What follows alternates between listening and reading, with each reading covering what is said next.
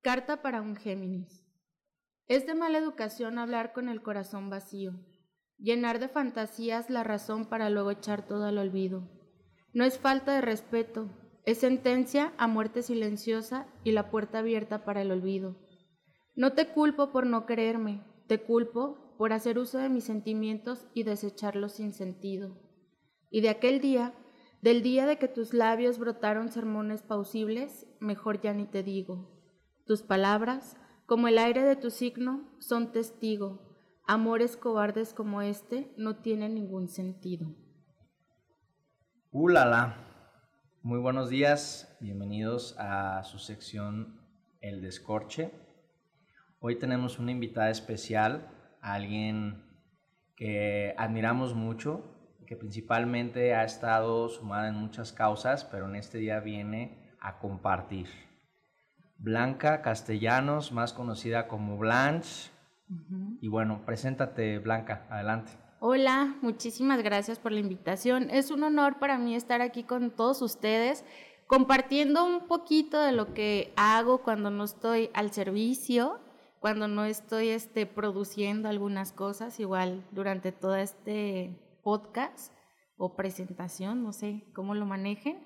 Vamos a estar hablando un poquito y pues estoy contentísima de poder eh, estar aquí con tu audiencia. Mi nombre, pues como lo dijiste, es Blanca Castellanos todavía. Así, que aquí quedo para mucho rato. Excelente. Pues bueno, el día de hoy nos vienes a compartir tanto de tu poesía, tu vida, todo lo que tiene que ver con la parte literaria. Si yo te pregunto en este momento, Blanche, que, te puedas definir entre cuento, novela, poesía, ¿cuál de estos tres géneros van contigo? Qué pregunta tan complicada te voy a decir por qué. Primero me gustaría definir quién es Blanca Castellanos. Blanca Castellanos es una mujer libre, amorosa y abundante. Y para ser una mujer de esta naturaleza, pues tienes que pasar por muchos cuentos, por muchas historias y por muchos relatos. Entonces creo que encasillarme como en, uno en particular sería como limitar incluso mi existencia, ¿no? Entonces soy una mujer que está abierta a todas las posibilidades, por tanto creo que no hay una en concreto en cual pueda caber esto que hago, estas letras que, que me inspiran, que siento que son la puerta para no volverse loco o para que la locura se haga menos, no sé. ¿A qué edad, eh, Blanche, Blanca, este, empiezas a tener esta inquietud por la literatura? O sea, ¿cómo, cómo empiezas tú a, encontrar este tema de em, soledad y decir, esto es íntimo, esto es para mí, con la literatura? Tenía seis años cuando empecé a escribir Va a decir, ¿qué? ¿Cómo? Tenía seis años, mi hermana mayor me regalaba diarios, ya sabes, este de la llavecita que se puede abrir y que todos tus hermanos pueden leer tus cosas y se pueden burlar de ti. Ahí empezaba a escribir yo. Obviamente no sabía en ese entonces que estaba relacionado con la literatura o que era un arte o que era una forma de, de trascender la propia existencia y es ahí donde yo comencé como a escribir todas esas inquietudes o las cosas que no me gustaban. Mm, vengo de una familia convencional mexicana, entonces con eso les estoy diciendo que es una familia disfuncional. Mi papá era eh, un hombre alcohólico, golpeaba a mi mamá. Mi mamá siempre fue como este arquetipo de mujer sumisa, pero muy trabajadora, que sacaba adelante a sus hijos, ¿no? Entonces, en este ámbito de violencia, el único refugio que yo encontraba, pues era ese diario que era muy, muy, muy íntimo, donde yo podía hacer esta actividad de desahogarme, poniendo desde lo más primario, que es me gusta el niño del salón o la niña, porque también me pasó, entonces, este, hasta lo más cruel que era el reclamo que le hacía a mi papá o a mi mamá por vivir en esas condiciones. Entonces, fue ahí cuando yo descubrí que, las palabras puedan trascender y cambiar la, la, realidad, porque en este acto de escribir yo decía, ya quedó ahí, quedó ahí, nadie más lo va a saber, pero algo de mí ya se curó.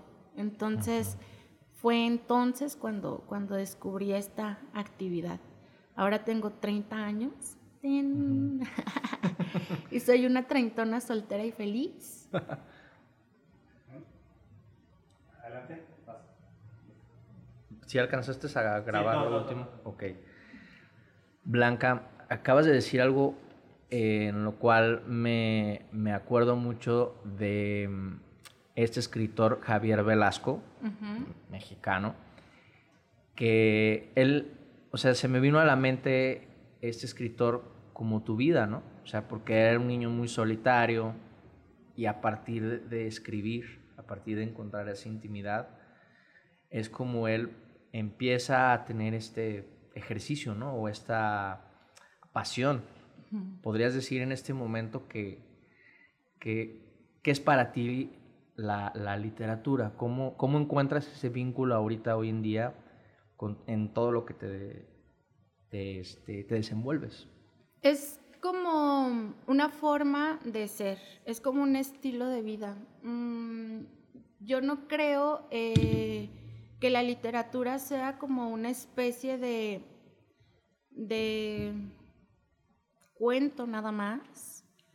Yo creo que la literatura en sí es un estilo de... se vive, cada emoción que, nosotros le transmitimos a los demás o que los demás te transmiten a ti, o sea, está, está plasmada de alguna manera a través de las ideas, de, las emociones y la, el ejercicio de escribirlo, de plasmarlo en una hoja de papel, es como el resultado. No sé si me explico en esta idea. Entonces, mm, me parece que, que en sentido estricto, la literatura viene a ser una forma de vivir consciente y compasión, pero compasión en el sentido de mm, ser compasivo con el otro, porque en este reconocimiento del otro, tanto como otro, puedes reconocerte, o sea, a ti mismo.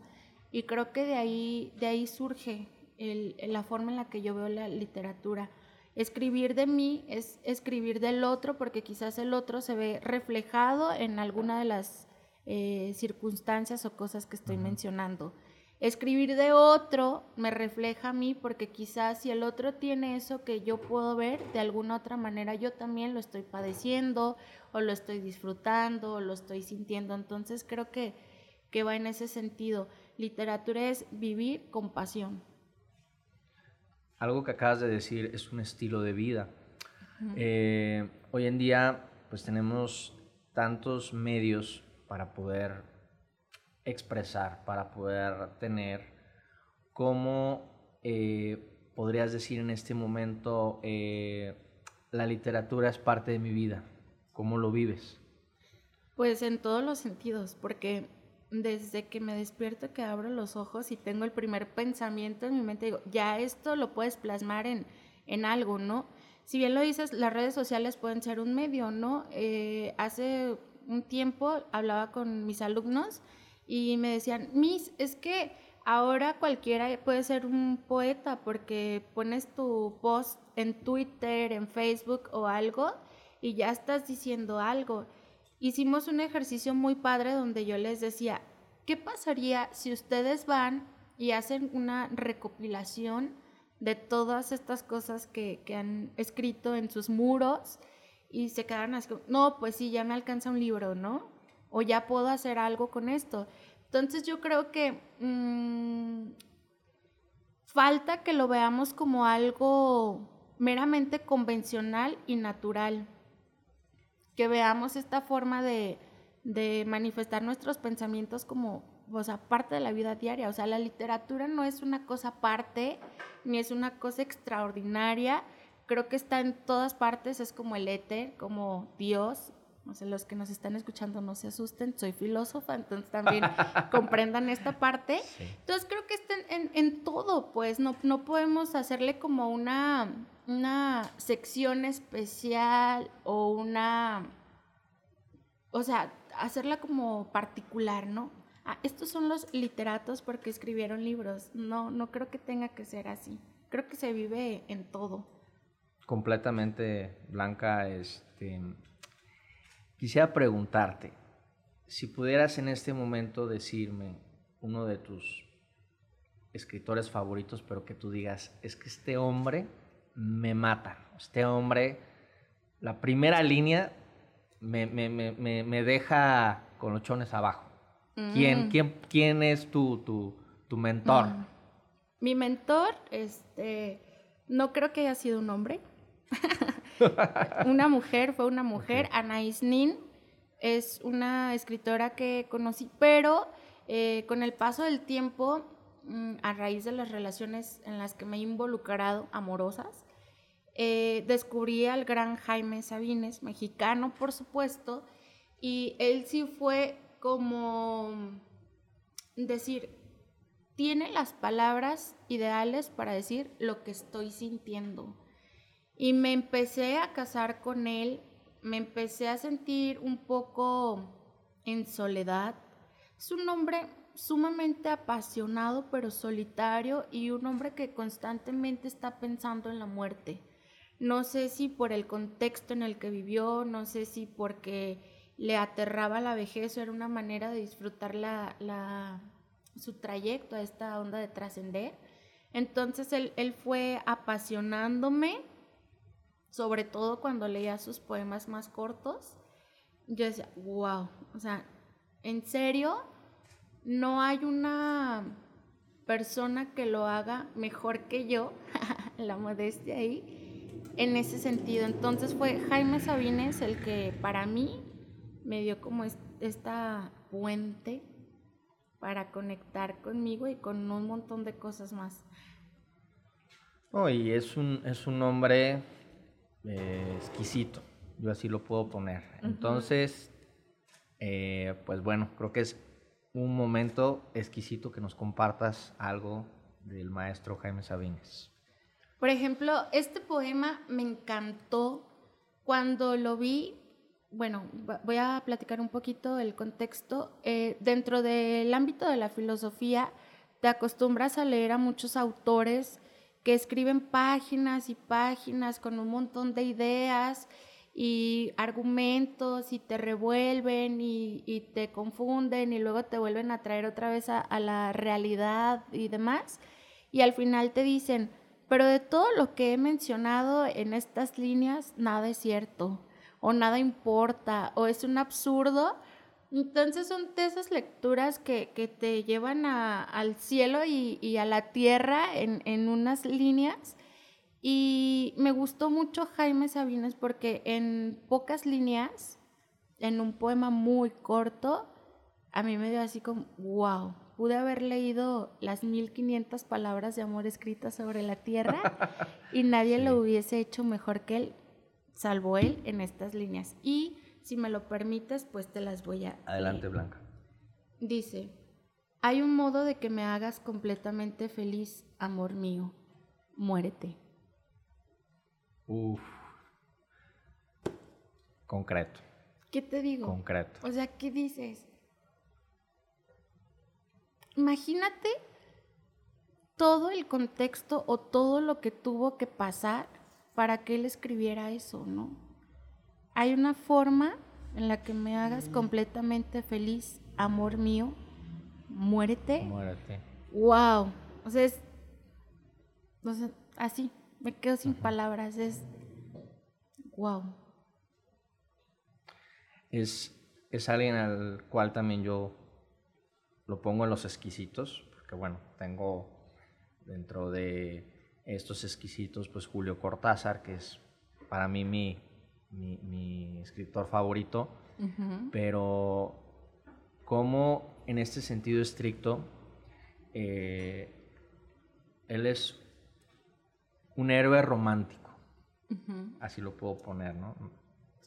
salvo, salvo tu mejor opinión, porque yo sé que tú eres muy fan de él, pero es alguien el cual te va llevando, ¿no? Te va llevando, es, muy, es de una manera muy elegante, muy fina, y en el momento en el que menos te esperas, te atrapa.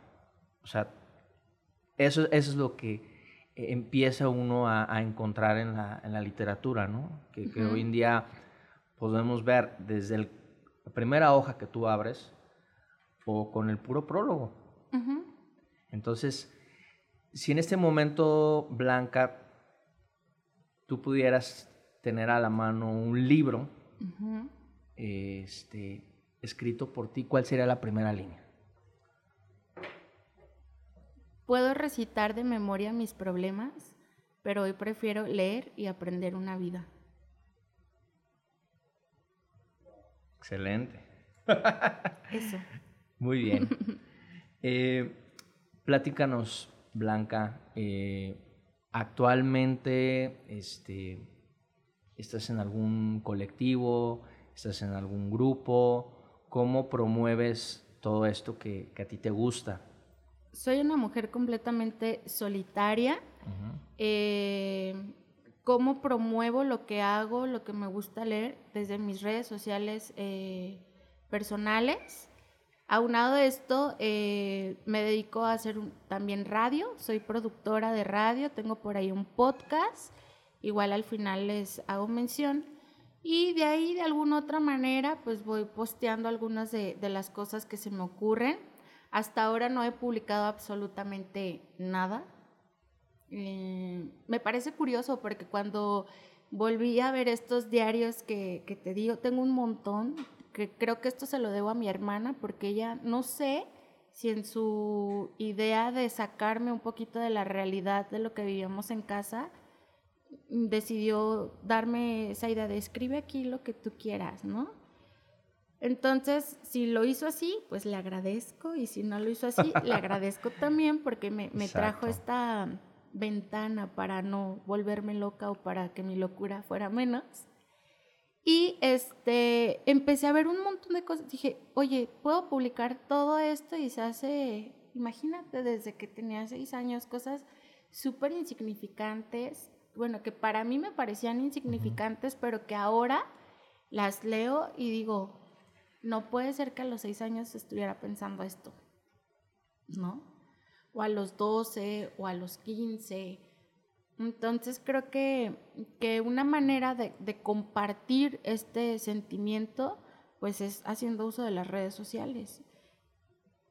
Justo este, hace un tiempo eh, yo veía en tus redes diarios de una treintona. Crónicas de una Crónicas de una treintona y, me empieza a dar la inquietud ¿De que empiezas a escribir la historia de, un hombre moreno, empiezas a escribir la historia, este, o sea, ¿cómo comienzas tú con este tema de crónicas de una treintona? Platícanos un poquito. Viviendo. Eh, me parece como, mm, creo que no es como algo extraordinario, creo que todos podemos andar por el mundo haciéndonos historias.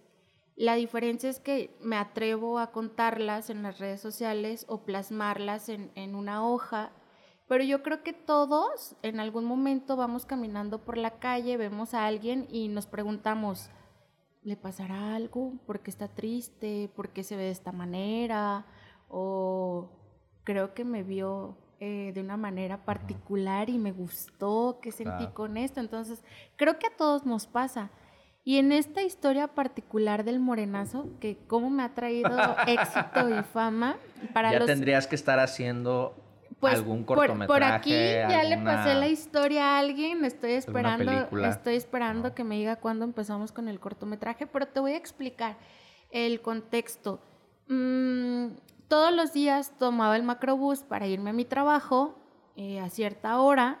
Entonces me mm, empezaba a cuestionarme como toda esta idea que sí tiene que ver con, el capitalismo y que tiene que ver con la onda de trabajar en, en sociedad de esta manera absurda como el mito de, de, Sísifo, ¿no?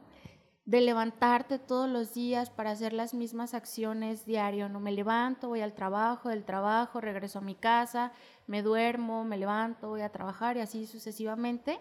Entonces, pensando en esta idea de vivir en el absurdo, me veía yo en un vagón del transporte público analizando a todas las personas y creándome sus historias, porque llega un punto en el, en el que vives tan mecánicamente que incluso en el transporte público te encuentras a, las mismas personas y si no las ves es porque ya vas tarde. Entonces dices, hoy no me tocó, seguramente ya voy a llegar tarde, entonces Ya, ya no te las encontraste. Entonces, en, en, esta, en este vaivén de, de mi tristes vicisitudes de la vida hacia y mi trayecto al trabajo, de repente vi a un morenazo y dije, un morenazo, ¿qué hace un morenazo aquí? O sea, esto es completamente diferente, ajá. Entonces yo dije, tengo que saber cuál es su historia, porque me puedo imaginar la historia del señor que va sentado a un lado de mí, de la señora que lleva tres niños chiquitos, de... pero veía un morenazo y yo dije, este tiene una historia particular que me llama la atención. Lo que tuvo como bastante éxito y que jamás en la vida pensé es que yo publiqué un estado en Facebook donde decía, vi un morenazo, ¿no? A la siguiente semana lo volví a ver, la siguiente semana lo describía y ahí fui como publicando más o menos, duré un año escribiendo los encuentros que tenía con él. El final fue un, poco épico. Eh, si quieren ir a ver la historia, vayan a mi Facebook o esperen el cortometraje que Búsquenla como Blanca Castellana. Blanche White. Blanche White, perdón. Así como se escucha, me pueden encontrar. Y este, jamás pensé que fuera a tener tanto éxito. La gente romantizó tanto lo siguiente, que somos gente que se tiene que levantar todos los días para ir a trabajar, para llevar el sustento a casa, ¿no? Entonces, en este sentido de, romantizar incluso pues la pobreza, la migración y un montón de cosas, pues nace la historia del morenazo, ¿no? Un chico que, es acechado por, por una, una casi treintona, porque ahí todavía no tenía treinta, y, y, de verdad fue un éxito, tanto que me están, oye, ya va a salir la historia, cuándo la vas a publicar y demás. Ahí luego tenía como un rollo porque resultó que él este, es cantante entonces me preocupé porque dije, después me va a demandar porque aquí ando exhibiendo toda la historia, pero sí había como mm, cierto sentido, eh, bueno, esto hace sentido a lo que te decía, ¿no? Que la literatura se vive en el diario vivir, desde que te levantas, ¿no? Esas ideas que atraviesan tu mente, el pensamiento cualquiera que venga a tu mente, ahí ya puedes crear algo, ya puedes hacer una historia, ya puedes hacer este toda un discurso, ¿no? O sea, me levanté súper enojada, ¿por qué me siento tan iracunda? ¿Qué me pasa, no? Ah, bueno, toda la historia, ¿no? O me desperté súper enamorada, ¿por qué estoy enamorada? Entonces creo que, que, va en ese sentido y la historia del morenazo viene a plasmar esta idea, ¿no? De que la literatura no es algo particular o de alguna persona en particular, un autor, escritor o vaca sagrada, como le quieran decir, sino que es de todos, o sea, todos la llevamos por dentro, la literatura. Exacto.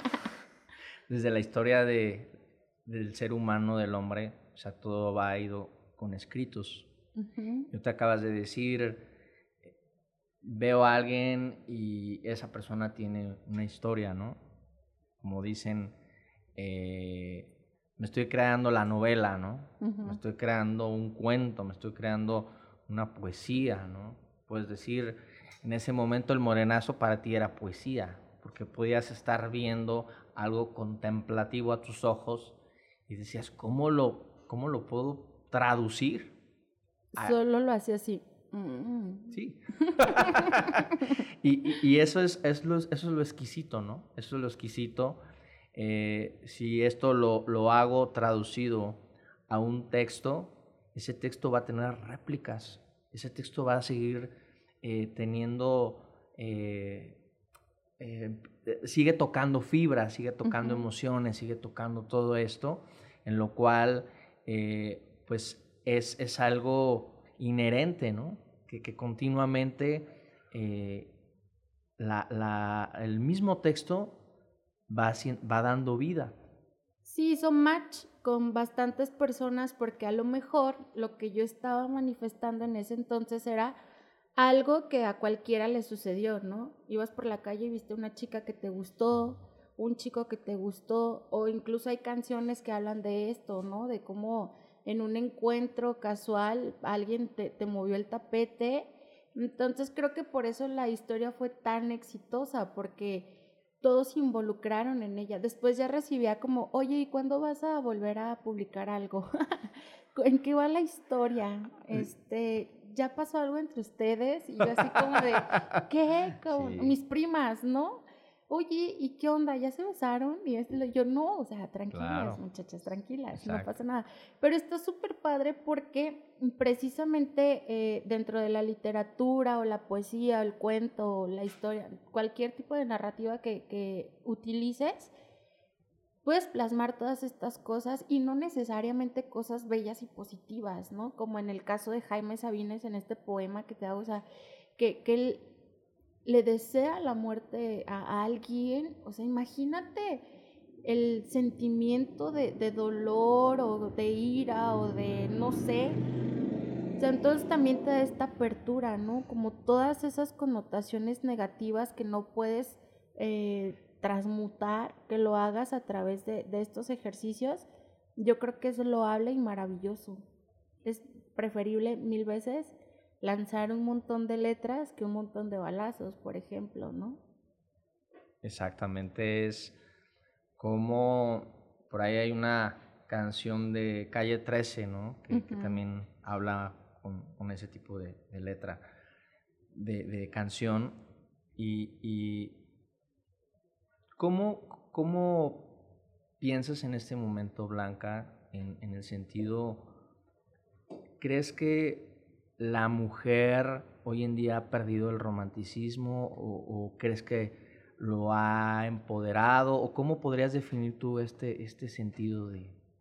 Fíjate que mm, me parece que es una pregunta muy importante porque mm, no había puesto, siendo mujer no había puesto atención en lo siguiente. Tomé un curso de, poesía para mujeres eh, bisexuales y lesbianas y me llamó mucho la atención por cierto, eh, estas chicas que tienen un colectivo se llama Bulbiversa. Me encantó, me hizo match el, el, título del colectivo. Pero lo que me llamaba la atención era lo siguiente, ¿no? Para poder tomar el, el taller o el curso, tenías que ser lesbiana o bisexual y si no contabas con esas características, no podías ingresar. Entonces te hacían una serie de preguntas para poder este, darte el, visto bueno y pudieras estar presente. A mí no me costó nada de trabajo, fui completamente honesta en las preguntas, entonces estuve presente en el, en el taller, y entendí el por qué hacerlo de esta manera. En un principio te digo, me brincó mucho porque soy de la idea de que las letras no tienen género. Bueno, para alguien que, quiera hablar, sí tienen y vamos a empezar todo un debate y una discusión, pero lo que me refiero es que no son propiamente ni de los hombres ni de las mujeres, son de, todos en general, ¿no? Incluso de las flores, de los animales y después de, pues porque son los elementos que, nos inspiran, ¿no? Entonces cuando, cuando uno va a manifestar lo que siente a través de estas letras, pues estás hablando del amor, de la belleza, de la muerte, del odio, y eso no es exclusivo de, un género en particular, hombre o mujer, es exclusivo de aquel que es meramente humano. Entonces, cuando estoy en este curso, en este taller, las chicas hacen mención de lo siguiente, durante toda la historia las mujeres han sido tan limitadas en tantos sentidos que la mayoría de las publicaciones que vienen con anónimo pertenecen a textos de mujeres entonces es importante que las mujeres empiecen a, tomar eh, el lápiz, la pluma, eh, las teclas de la compu, lo que sea, para empezar a generar lo que se ha perdido, ¿no?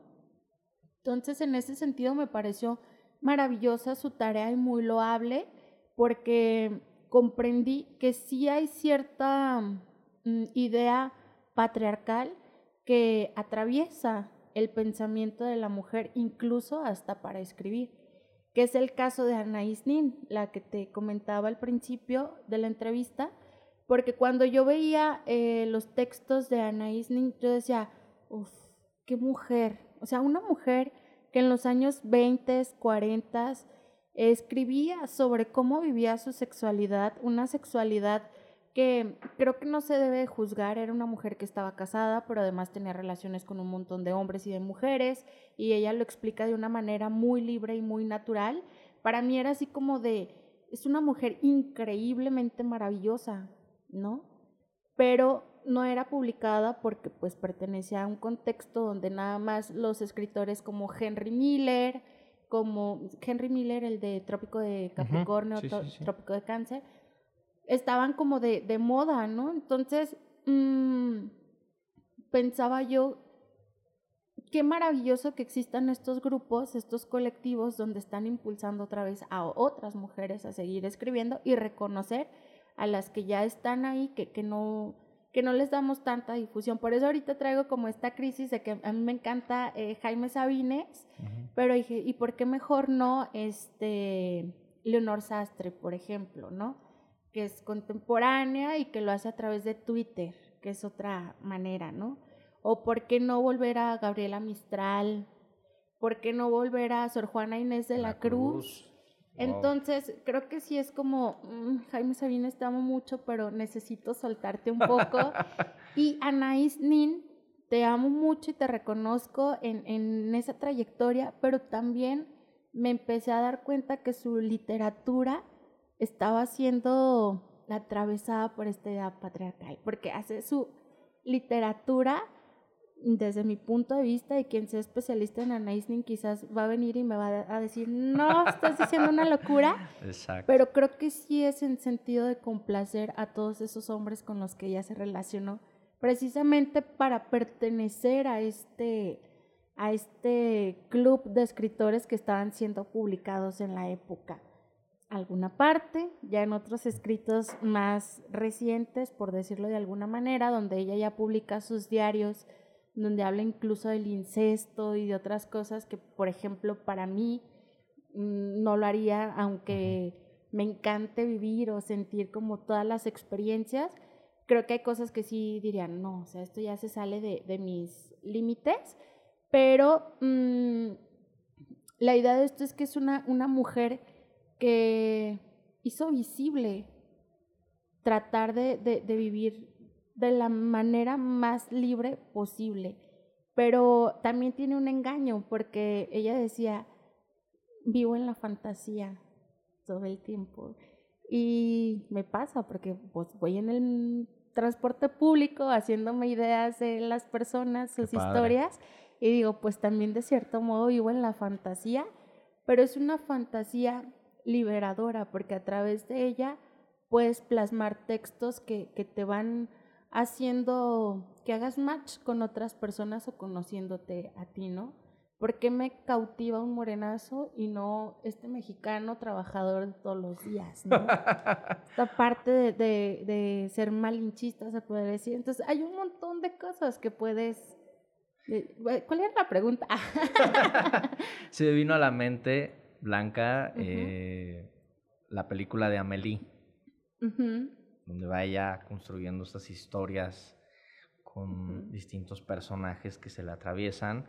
Justo también conoce a un, a, un pues con el, este, el protagonista, ajá, el de la moto, no me acuerdo su nombre, pero eh, eh, eso, eso le, le, le das vida a a un género, lo que es poesía, ¿no? O sea, decir cómo en, en, mi vida no, no es tan lineal, sino que tengo puntos altos, picos altos, picos bajos, y, y, a veces a lo mejor entro en una fábula, o a veces a lo mejor entro eh, eh, en, un, en un verso. Eh, por el, por el, por el tema que, que la misma literatura pues, te lo va dando. Blanca, Dime. tres libros que han cambiado tu vida.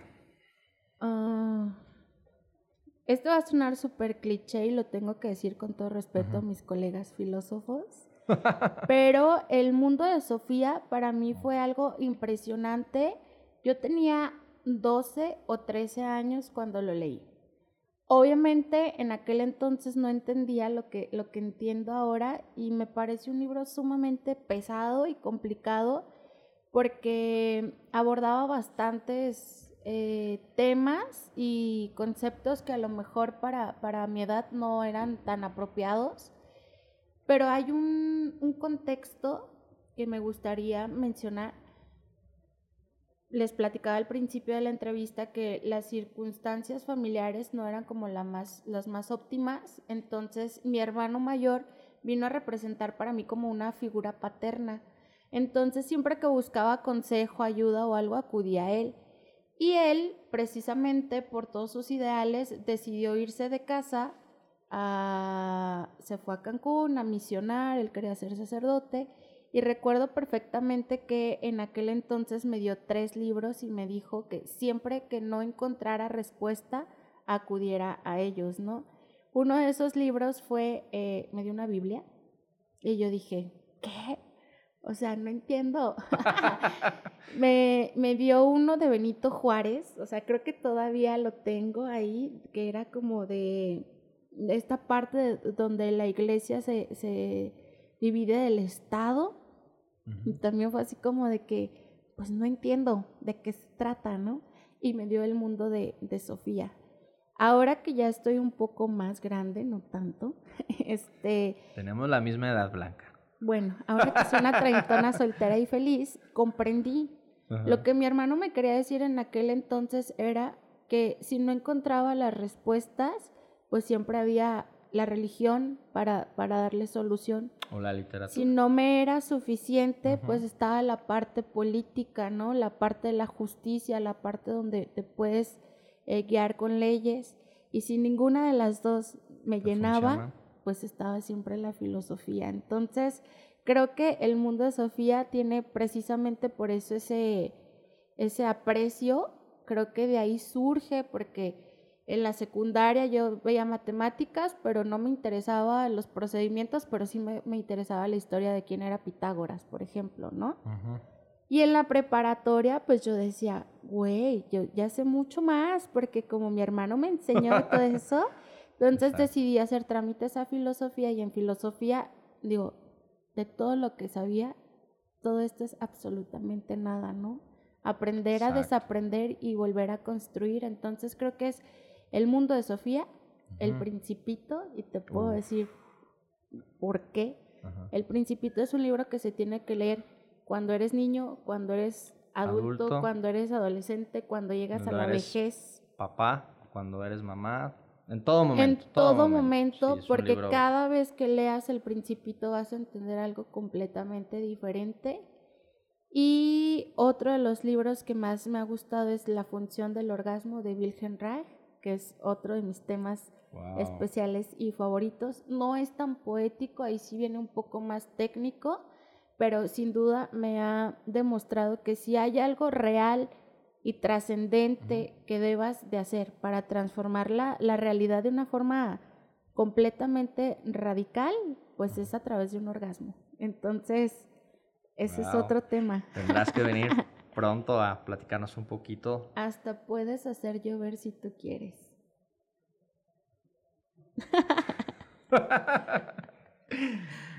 Muy bien, Blanche.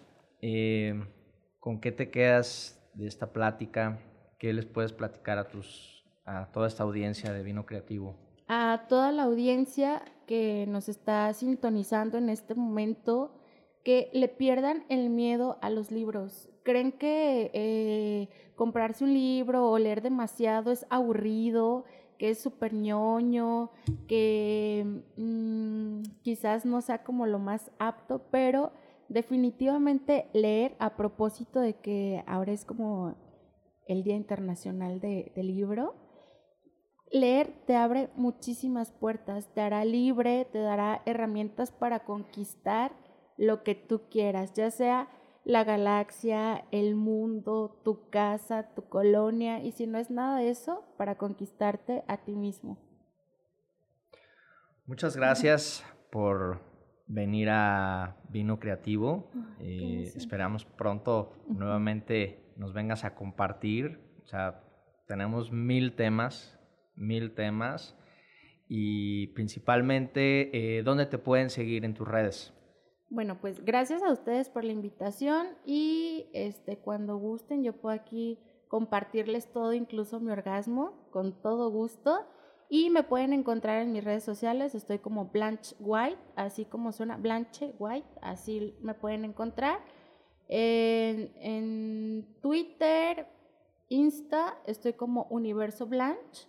Y también, pues si me quieren seguir a través de nuestro podcast, lo pueden encontrar como Bulbar, se escribe con V y B de buenísimas, así tal cual, Bulbar. Y pues Bulbar precisamente es un semillero de vulvas donde se hablan de las charlas femeninas, ahí en conjunto con Karina Gordillo, una de mis mejores amigas, abordamos un montón de temas y de repente, pues así como me escucharon, aquí salen estas pláticas. Pláticas. Y también ahí nos pueden encontrar, así estamos en Facebook, en todas las redes, pueden verlos en YouTube, en Facebook, en Spotify, en iTunes, en Deezer, en todo. Busquen Bulbar con V y B de buenísimas. Muchísimas gracias, Blanche. Eh, te esperamos pronto. Eh, no se les olvide seguir nuestro podcast, Vino Creativo, nuestras redes Facebook, Instagram, Twitter, YouTube y nos estaremos viendo pronto. Muchas gracias. Leer te hará libre. Bulbay. Chao.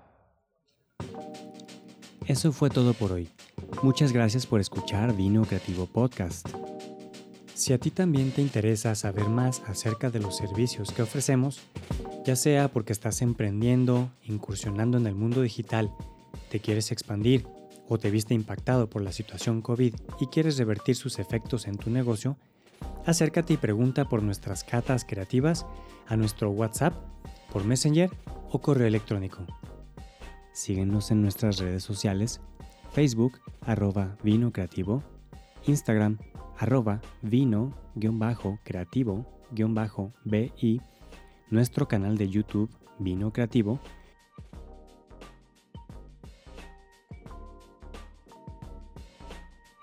nuestra página web vinocreativo.net o también puedes escribirnos un WhatsApp al 33 11 76 98 90.